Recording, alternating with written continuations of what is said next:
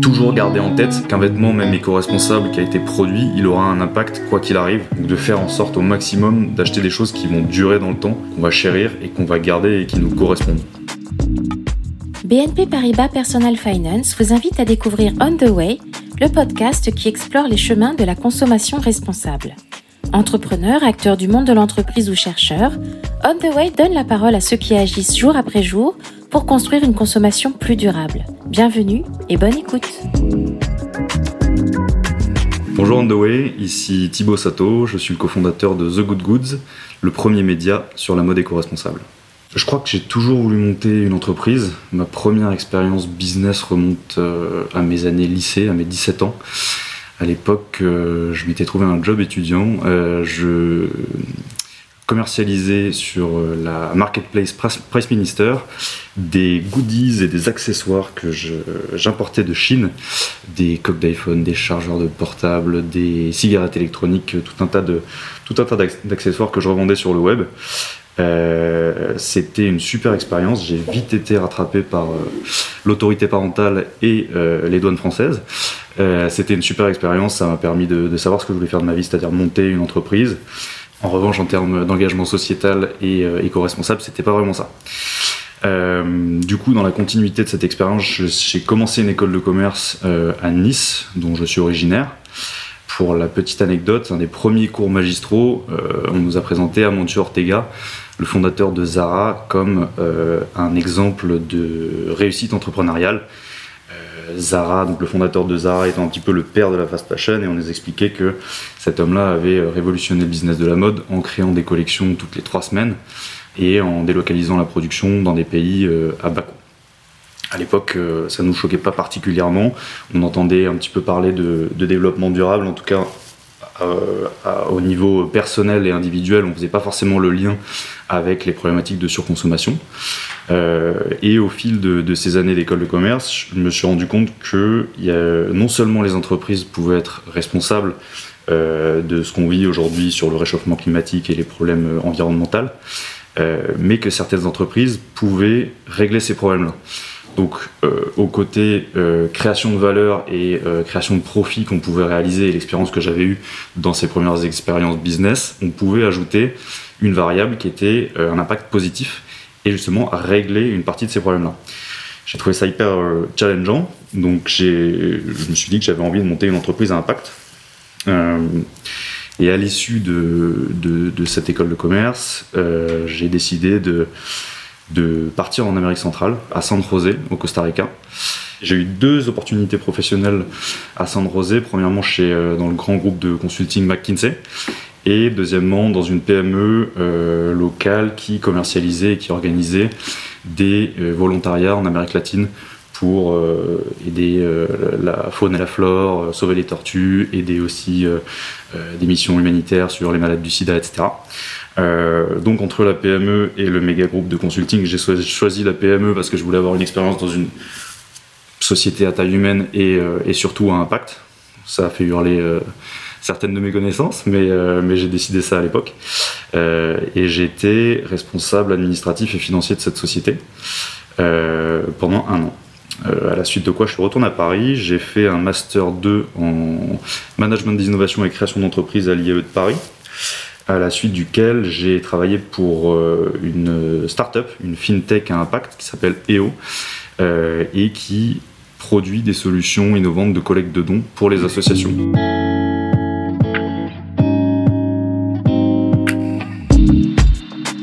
À cette expérience chez EO euh, qui m'a appris en fait le développement commercial, toujours dans un objectif de créer une boîte à impact, j'ai posé la question à pas mal d'entrepreneurs qui m'ont alors moi, qu'est-ce qu'il faut euh, faire pour monter une boîte? Qu'est-ce qu'il faut savoir faire? On m'a répondu euh, souvent qu'il fallait savoir vendre. Je voulais créer ma propre boîte et que c'était imminent. On peut avoir des leviers d'action sur euh, via une société à impact sur énormément de domaines. L'idée, c'était de choisir dans quoi. Moi, j'avais pas particulièrement d'affinité avec la mode ou comme tout le monde à la base. et l'idée est venue en fait d'une discussion, un dîner avec ma sœur Victoire, qui est aujourd'hui mon associée. À l'époque, elle était médecin et en parallèle, elle écrivait de temps en temps sur un petit média digital. et on lui avait demandé de rédiger un, petit dossier sur l'impact de la mode.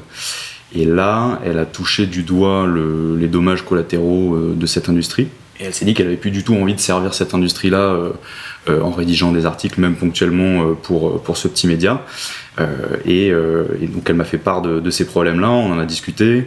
Euh, elle voulant euh, continuer euh, à, écrire et à communiquer sur ces questions-là, et moi ayant envie de monter une société impact, on s'est dit qu'il y avait peut-être quelque chose à faire.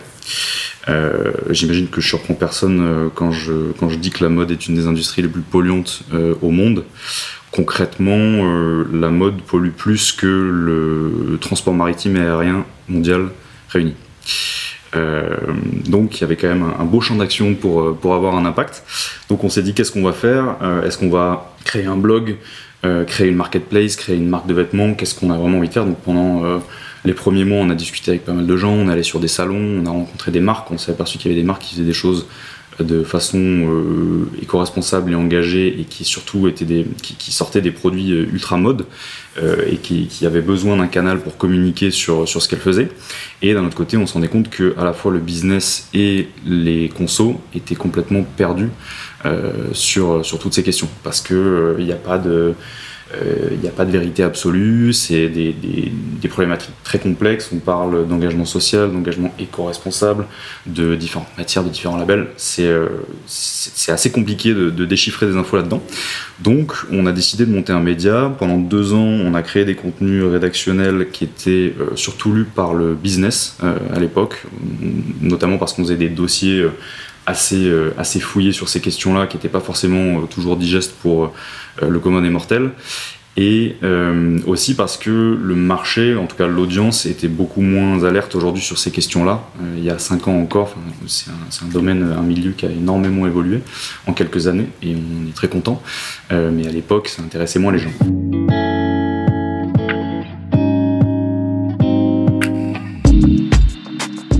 Ensuite, il y a deux ans, on a décidé euh, de revoir le média complètement, fond et forme, pour créer une plateforme qui soit vraiment dédiée euh, au grand public. Euh, et c'est, en fait, on a défini vraiment le rôle social de, de The Good Goods, qui est d'informer le grand public sur comment mieux vivre et consommer la mode. Pour ça, on a développé différents canaux. Donc le média est 100% digital. On a une partie rédactionnelle, des podcasts, des chaînes de vidéos, on est sur tous les réseaux sociaux, on a plusieurs newsletters et on va créer quotidiennement et diffuser des contenus, euh, des tutos de réparation pour faire durer ses vêtements le plus longtemps possible, euh, des présentations de solutions qui permettent de consommer différemment via euh, la seconde main ou la location de vêtements, des hum, présentations de marques qui produisent de manière éco-responsable, on produit aussi des dossiers sur les grandes sociétés qui sont en transformation. Et euh, on a également une petite partie euh, business où là on va aller dans des contenus beaucoup plus euh, entre guillemets complexes qui sont plutôt à destination des initiés ou des travailleurs de l'industrie du vêtement pour faire en sorte de partager les bonnes pratiques entre différentes entreprises.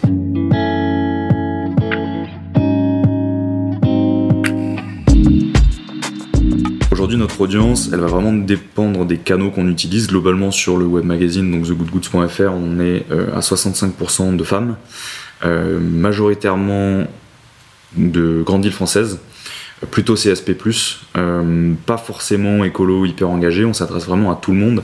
La ligne éditoriale de The Good Goods, c'est vraiment d'être un média positif. Euh, on veut pas être donneur de leçons, on veut pas être moralisateur. L'idée, c'est de communiquer auprès de tout le monde, de la personne euh, qui continue à consommer chez Zara, euh, mais qui commence à se poser des questions, à l'écolo hyper engagé, jusqu'à la marque de mode qui a besoin de solutions de packaging plus éco-responsables ou avoir des solutions de traçabilité pour ses unités de production via la blockchain.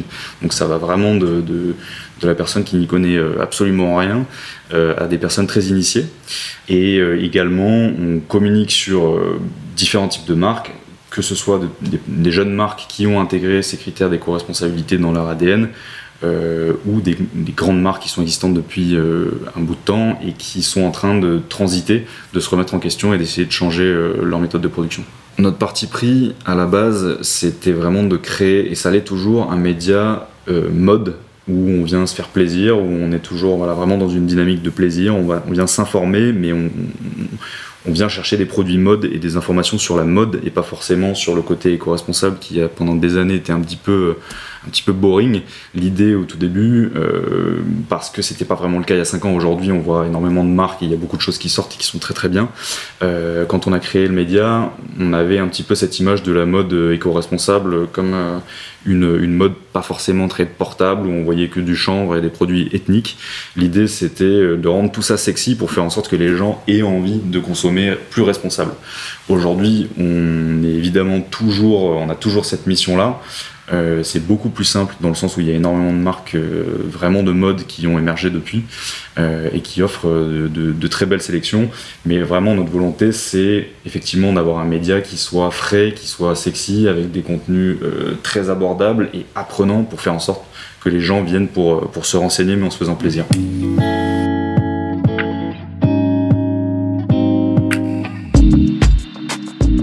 C'est important d'expliquer un petit peu comment nous on fonctionne. On est euh, déjà on est un média indépendant. Notre modèle économique, c'est de créer des contenus pour les marques et les entreprises engagées.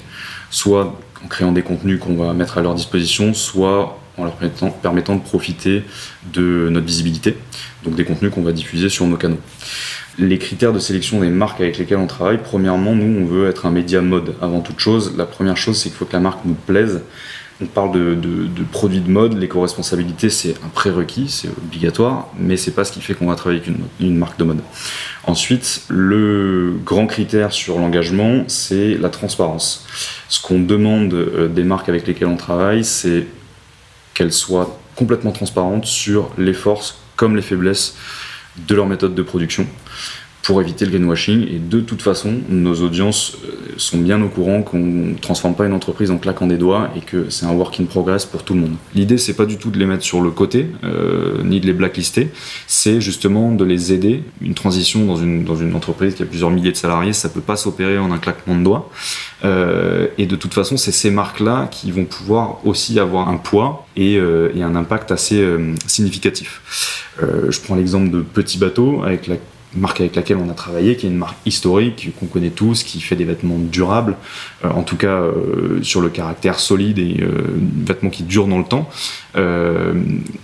Aujourd'hui, selon nous, c'est pas une marque qui est parfaite. Il n'y a pas de marque parfaite, mais elle, est, elle, des process de production qui sont moins, moins vertueux qu'une petite marque qui intègre, qui intègre directement l'éco-responsabilité dans son ADN. Mais c'est une marque qui cherche des solutions et qui euh, se transforme peu à peu. Euh, c'est euh, pour toute marque la transition écologique et pour toute personne d'ailleurs, c'est un work in progress. Ça prend du temps et l'idée c'est de les accompagner sur évidemment la mise en valeur de ce qu'ils font bien, mais aussi être transparent sur les axes d'amélioration. L'idée pour ces, pour ces grandes marques qui sont en transition, c'est d'être capable de lever le voile sur ce qu'on fait bien évidemment, mais aussi sur ce qu'on fait mal. par exemple sur Petit Bateau, dire euh, oui, j'ai encore une certaine partie de ma production qui est euh, en Asie euh, et, on utilise encore des dérivés de pétrole, etc. Par contre, j'ai un atelier de bonnetterie qui emploie 1000 personnes à 3. J'ai mis en place une plateforme de revente de produits de seconde main sur mon, web marchand et de valoriser les progrès accomplis, évidemment, sans, sans oublier de mentionner tout ce qui reste à faire et reste à faire chez toutes les marques et d'ailleurs chez tout le monde.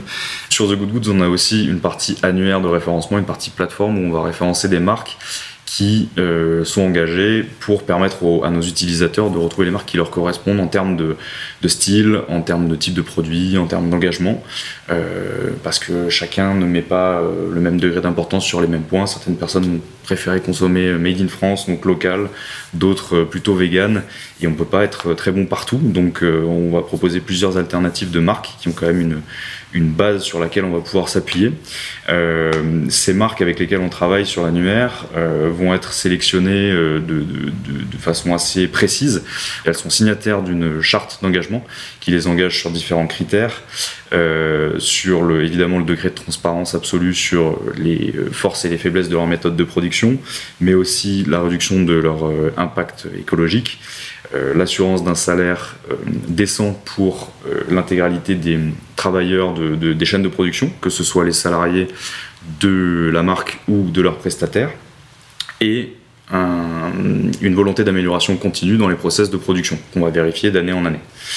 On va faire un pré-filtre, évidemment, pour permettre à tout le monde de, de, savoir quels sont les vrais critères et on va informer les gens sur comment décrypter les messages aussi. Par exemple, on croise souvent et de plus en plus, malheureusement, des marques qui vont nous proposer des vêtements avec écrit à base de coton bio sur l'étiquette, expliquer aux gens que ça, ça veut pas dire grand chose, qu'il pourrait y avoir 1% de coton bio euh, dans ce, dans ce jogging que vous voulez acheter, c'est simplement ce qu'on appelle du greenwashing. En fait, communiquer beaucoup sur ce qu'on fait, très peu. Pour vérifier auprès des marques euh, qu'elles font bien ce qu'elles nous, nous, racontent, on va leur demander un certain nombre de certifications euh, qu'elles ont obtenues. Quand elles nous parlent d'une certification précise, par exemple sur des textiles bio qu'elles utilisent, on va leur demander des, ces certifications ces labels-là. Euh, et quand les marques sont pas labellisées, parce que c'est des process assez chronophages et assez chers pour les, pour les jeunes marques, on va leur demander de nous fournir un certain nombre de preuves, notamment des factures. Par exemple, si elles nous disent moi je fais du Made in France, elles vont nous communiquer euh, les factures de euh, leurs ateliers de confection en France pour qu'on puisse dire ok, The Good Goods atteste que telle marque est engagée et le fait vraiment. Donc on n'est pas labellisateur, mais on peut agir comme, comme un, un tiers de confiance.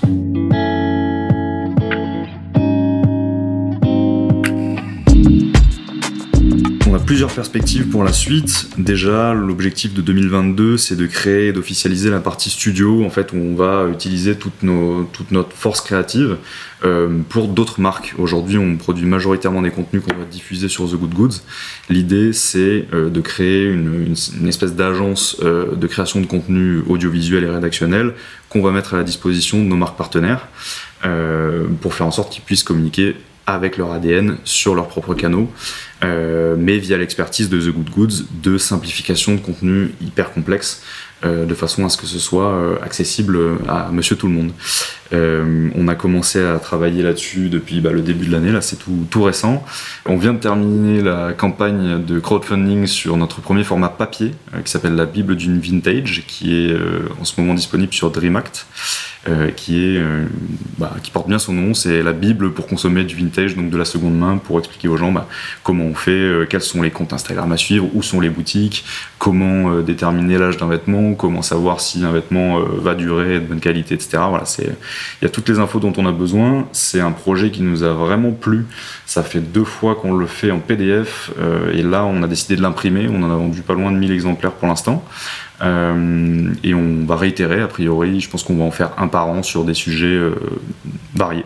Ensuite, on aspire à développer les contenus euh, plus lifestyle, donc pas forcément sur la mode, mais il y, a pas mal de sujets qui intéressent beaucoup nos audiences. Euh, et pour ce faire, on va créer une nouvelle chaîne de vidéos qui va être un petit peu plus longue que ce qu'on fait d'habitude. Euh, une chaîne qui va durer 10 à 15 minutes, qui va s'appeler le téléphone vert et qui va venir parler d'écologie. L'idée, c'est de faire en sorte que les gens puissent poser une question euh, à un expert pour qu'il nous explique certains sujets un petit peu complexes sur lesquels on ne sait pas trop où se positionner, comment choisir en tant que consommateur, que ce soit la consommation de viande, moins prendre l'avion, comment faire son propre bilan carbone etc. L'idée, c'est d'avoir un sujet et, un, contenu qui soit un petit peu plus long que d'habitude pour faire en sorte de développer sur ces questions-là et que les gens se rendent compte aussi que rien n'est tout blanc ni tout noir et qu'il faut savoir se positionner dans ces grandes questions.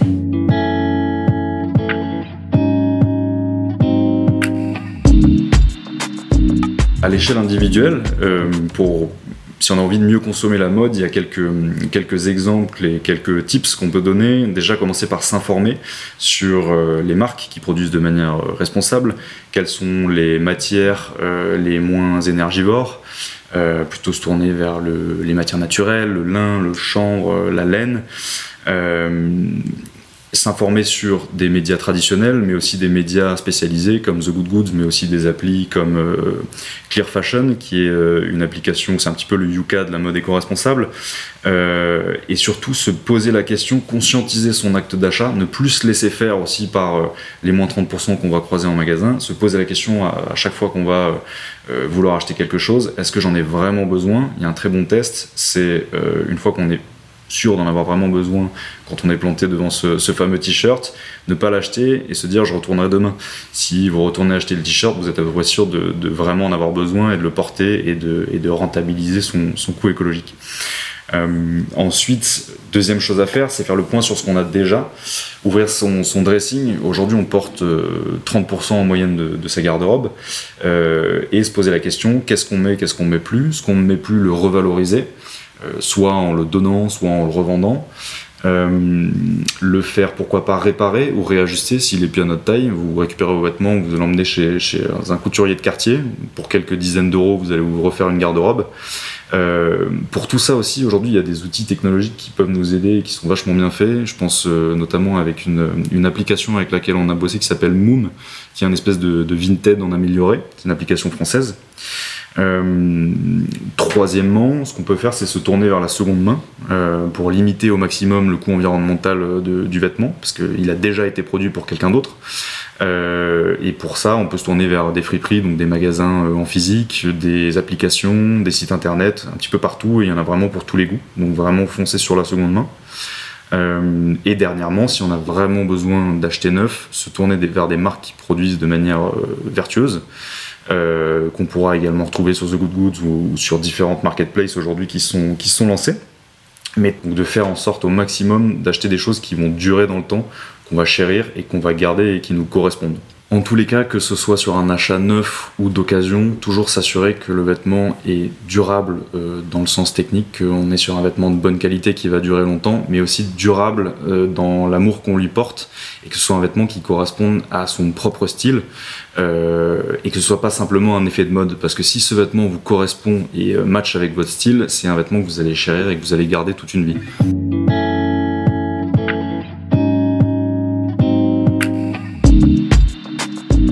Quotidien, euh, déjà je pense que la transition euh, éco, c'est quelque chose, euh, en tout cas à l'échelle individuelle, c'est quelque chose de très personnel, à voir comme une constante évolution. Personne ne naît engagé, personne ne naît avec une conscience écologique à la base.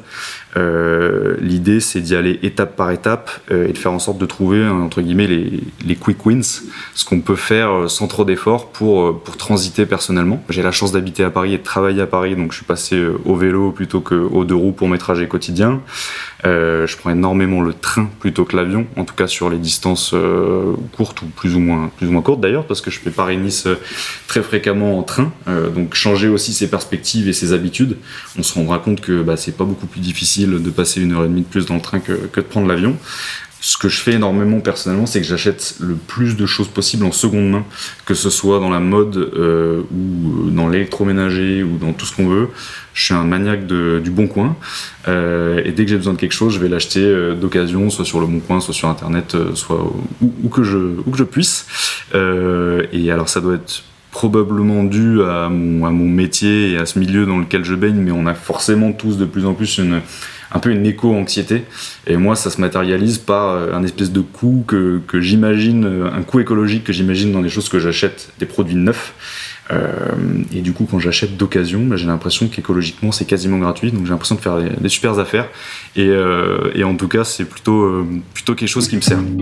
Retrouvez tous les épisodes d'On the Way sur vos plateformes de podcast habituelles et sur le site personal-finance.bnp Paribas. Les liens et références cités par nos invités sont à retrouver dans le texte d'introduction de chaque épisode.